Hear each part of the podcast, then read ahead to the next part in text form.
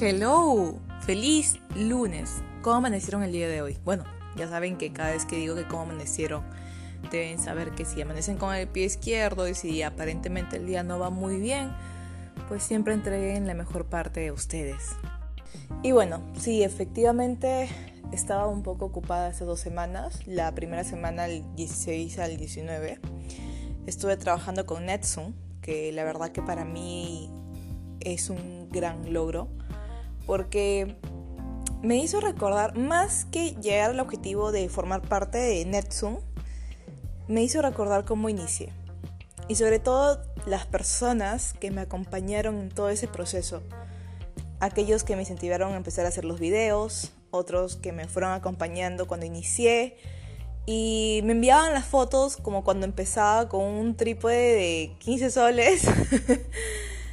y realmente ese día, más que trabajar, fue un día donde recordé que todos tenemos derecho a empezar y que cuando se empieza no sabemos qué puede suceder mañana, que hay cosas que pueden tomar distintas direcciones, pero todo siempre va a estar bien. El combatir la pandemia en mi emprendimiento realmente no fue fácil. No es fácil hasta el día de hoy. Pero hago lo mejor y sobre todo coloco todo el esfuerzo que sé que yo tengo en mis manos para andar las cosas. He tenido que soltar algunas, algunas he tenido que colocarles un chepi, otras he tenido que, que saber eh, guiarme para, para tener ingresos, obviamente, ¿no? Y para seguir en presencia, porque dejé de hacer los videos clown porque noté que la gente no solamente necesitaba reír, sino que necesitaba conocerse, sanar. Y la pandemia sacó el lado psicológico, ¿no? Y bueno, ustedes ya saben que entre terapias es parte de esa creación, es parte de mi evolución en esta pandemia. No sé lo que venga mañana, no sé qué dirección tome el día siguiente, pero sé que no voy a parar. Y ese lunes me lo demostré con Netson. Y después, bueno, sería comentarles la razón porque también este estuve desaparecida. Realmente fue porque cuando regresé de Lima hubo una situación muy impactante acá, muy reflexiva sobre todo, y que me tomé el tiempo para procesarlo porque nos puede pasar a cualquiera, ¿no? El padre de uno de mis cuñados, el señor Pepe, falleció de un momento a otro de una forma tan rápida por COVID. Y toda la familia de mi hermana estaba grave, o sea, estaban luchando con esta enfermedad, especialmente el señor Pepe, el que se fue de este mundo de un día para otro y tomó un impacto en cada uno de nosotros porque nadie esperaba que él dejara este mundo. Fue, y hasta el día de hoy digo, cómo las cosas pueden suceder tan rápido y este tema del COVID, este tema de la pandemia no nos permite despedirnos como normalmente antes lo hacíamos, ¿no? Eh, o estar 100% con la persona, porque él falleció en el hospital y me hizo pensar en la soledad, me hizo pensar en, el, no despedirte por completo de tu familiar, en, en solamente decir adiós de lejos y no saber cómo fueron las cosas, esa incertidumbre con la muerte que da tanto terror, tanto miedo. Y es que el señor Pepe era una persona que creo que todos vamos a extrañar porque tenía esa sonrisa, siempre te recibía con algún tipo de trago, siempre hacía una broma, siempre era acogedor con la señora Mimi, que bueno, ella sigue viva, ella sigue de pie, en pie de lucha. Y aún nos preguntamos, ¿no? ¿Por qué, ¿Por qué esta enfermedad tuvo que llegar de una forma tan agresiva, alejarnos de nuestros familiares de una forma tan agresiva, que ni tiempo de despedirnos de ellos tenemos a veces? Y es algo de incertidumbre porque en un momento puedes estar bien y al siguiente día te desplomas. Y realmente fue algo muy impactante. También fue muy impactante saber que uno de mis tíos está en UCI, en Lima. Eh, toda semana creo que he dejado el positivismo, todo ha sido noticias negativas. En cuanto yo me siento algo muy, pero muy dispersa en ese lado, se podría decir así. ¿no? Porque suena el teléfono y sabes que es algún tipo de noticias negativas, sabes que es un familiar enfermo, sabes si ha mejorado o ha empeorado el siguiente día, o, o, de repente te dicen que ya falleció. Y esta semana realmente he tenido un pánico en mi corazón que es la muerte, ¿no? O sea, ver, que el hecho de que el día siguiente no te puedas despedir de tu padre o de tu madre, o, que uno de ellos dos, en mi caso. En mi caso, falte o que una de mis hermanas me falte. Es un miedo tan profundo que te lleva a, hacer cosas más de corazón, ¿no? A decir, te perdono de corazón y, perdóname de corazón. A moldear un poco mis límites, porque creo que esa enseñanza de Don Pepe me ha llevado a mí a moldear un poco mis límites, porque antes era muy estricta con ellos y después de su muerte tuve que moldearlos porque sentía la necesidad de que de que tengo que si un día no la voy a volver a ver, tengo que comunicarle que a pesar de todo, a pesar de los límites, yo sigo queriendo. Yo siempre digo, o sea, cuando tú colocas límites, no significa que vas a dejar de querer a la persona o que esa persona va a dejar de pertenecer en tu vida. Simplemente que vas a colocar el límite por el hecho de que sabes que cierta actitud de esa persona te hace mal, ¿no? Y no significa que la vas a dejar de querer, ¿no? Y el perdonar más que todo también me ha llevado a demostrar que la quiero y que me quiero a mí, pero actualmente sí he tenido que flexibilizar mis límites para, para poder dar a entender que a pesar de todo, mi cariño es, es intacto. Pero bueno, ya. Les he contado cierta parte. Me imagino que muchos de ustedes se sienten identificados con este lado. Eh, no me imagino aún vivirlo en carne propia. No lo quiero hacer. Creo que es algo que tengo que ir trabajando de a pocos. Pero bueno, ya.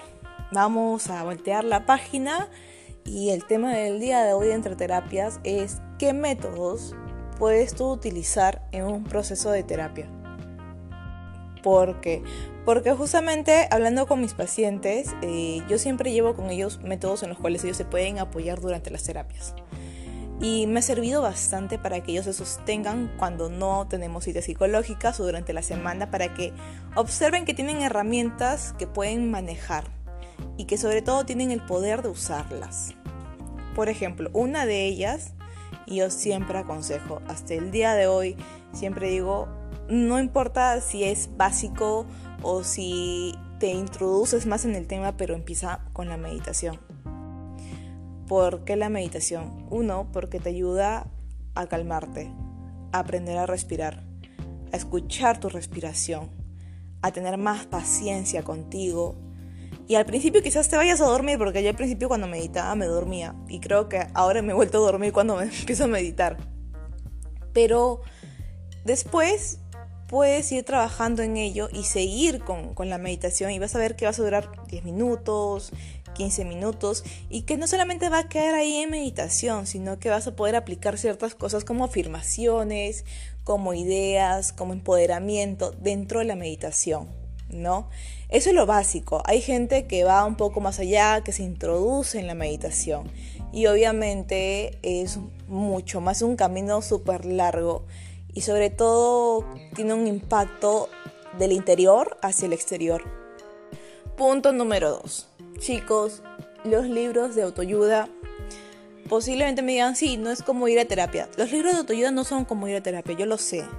Pero yo también he pasado por situaciones en las cuales ni siquiera he tenido para pagar a un psicólogo y he tenido que ver la manera de sobrevivir y ayudarme y te dan algunos libros, no todos, te dan ejercicios de cómo salir adelante y en algunos te empoderan mucho más. Entonces, si estás empezando una terapia, ok, puedes acompañarte con un libro de autoayuda. Pregúntale a tu psicólogo, ¿qué libro de autoayuda tú me recomiendas para mi problema? Para que me pueda acompañar en este proceso, para que también pueda haber distintas perspectivas con este proceso, ¿no? Porque cuando uno va a terapia no solamente va por una cosa, no solamente va para superar al ex, para ver su estado ansioso, para superar los límites o para colocar límites.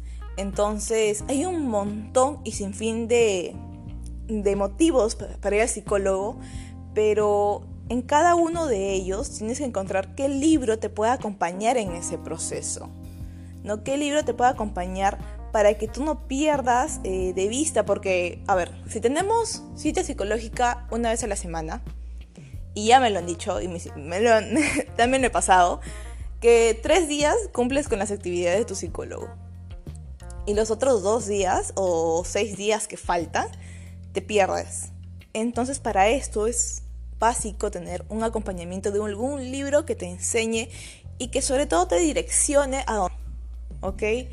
Es básico, para mí es básico. Cada vez que este, inicio alguna terapia con una persona y sé su problema, le recomiendo algún libro.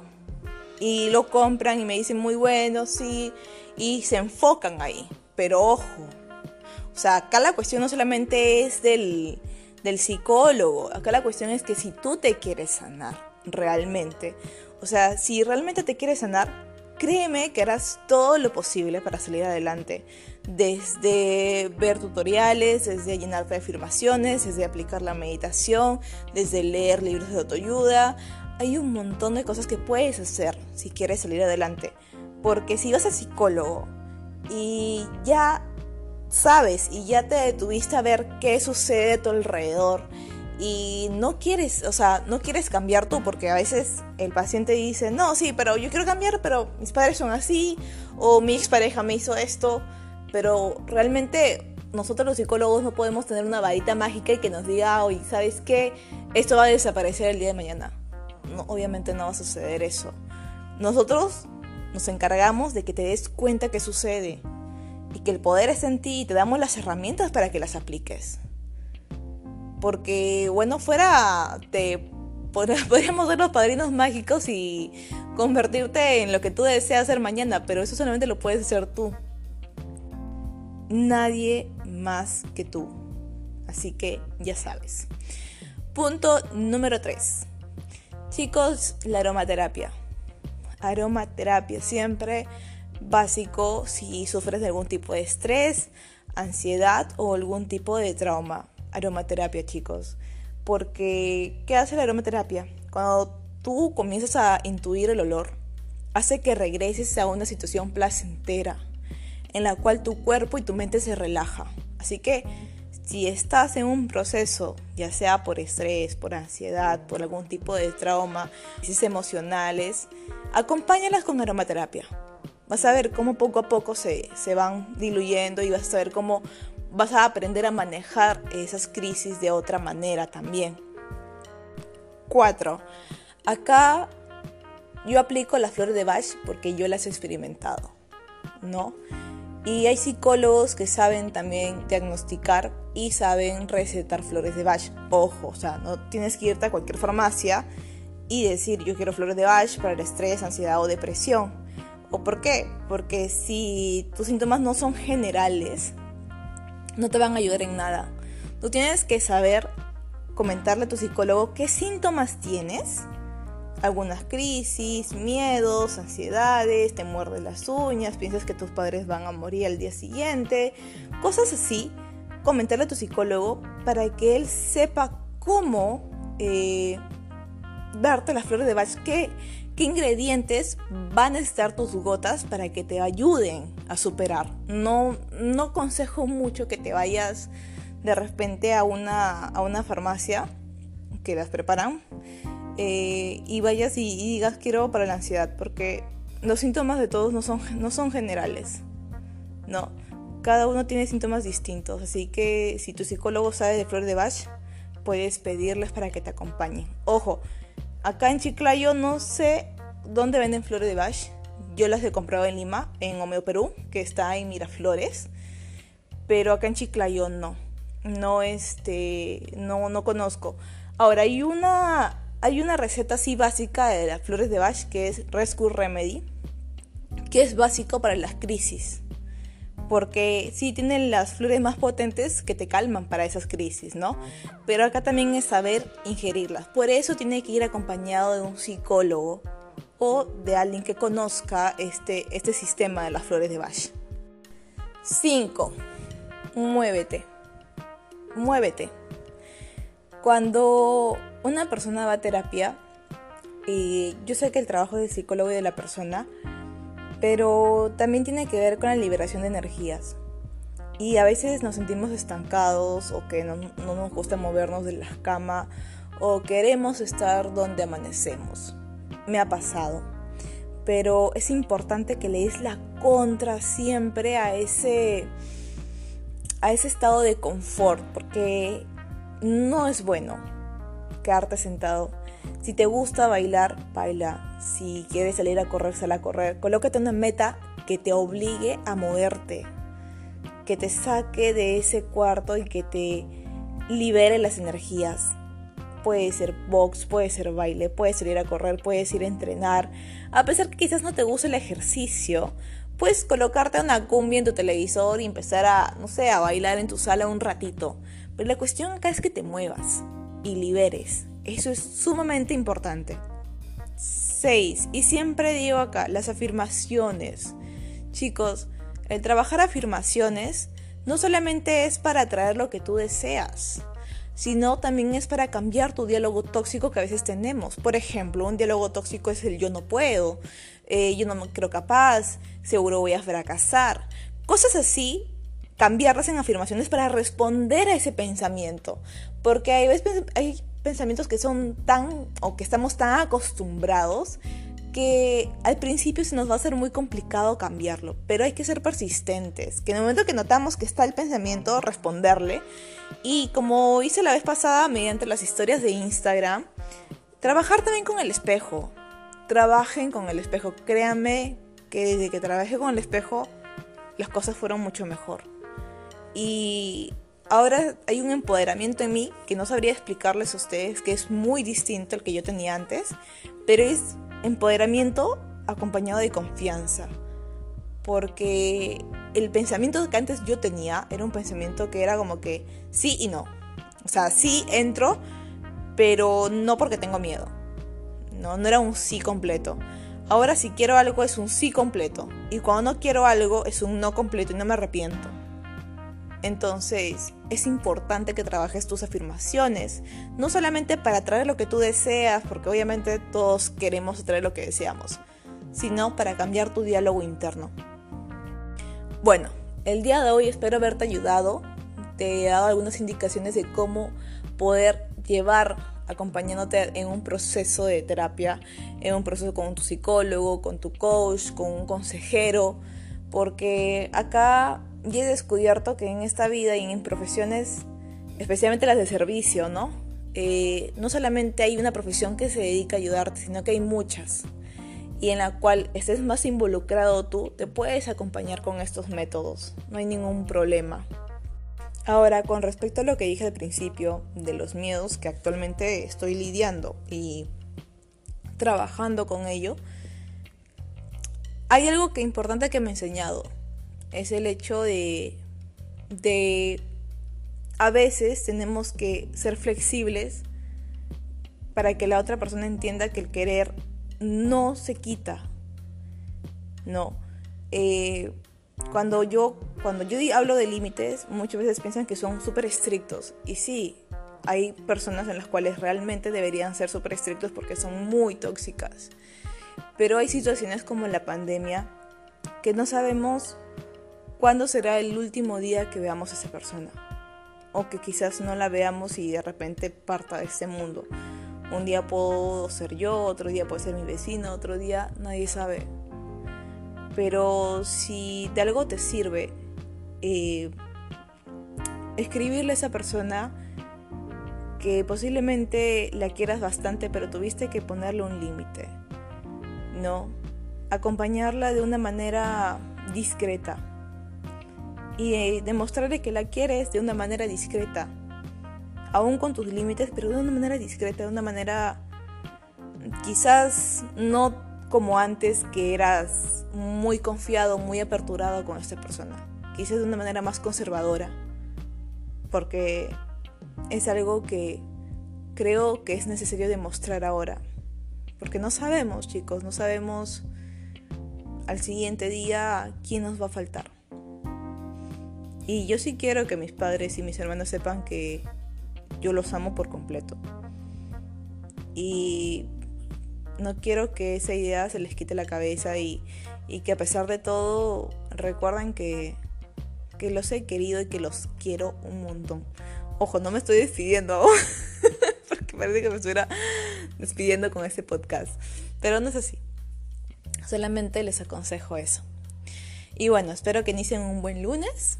Espero que vayan con el pie derecho, el pie izquierdo, inicien y que puedan saber que toda decisión que tomen pueden cambiar su el, día, el día de mañana. Tenemos 24 horas para reiniciar y tomar diferentes decisiones. Y solamente tú puedes elegir, nadie más. Y no dejes que otra persona la elija porque sería colocarte en papel de víctima y decir, ay, sí, ella eligió eso. Y no, güey. Tú estás eligiendo que ella elija eso. O sea, te hace responsable a ti. Así que tú elige el día de mañana y estás responsable de tus acciones. Y bueno, que tengan un excelente lunes y esto fue Entre Terapias. Ya saben que me pueden encontrar por Instagram, YouTube, Facebook, LinkedIn, que es mi fuerte. y si gustan escribirme algunas ideas por Insta o por LinkedIn, que es por donde más me escriben, genial, siempre aperturado sus ideas. Besote, que tengan un excelente lunes.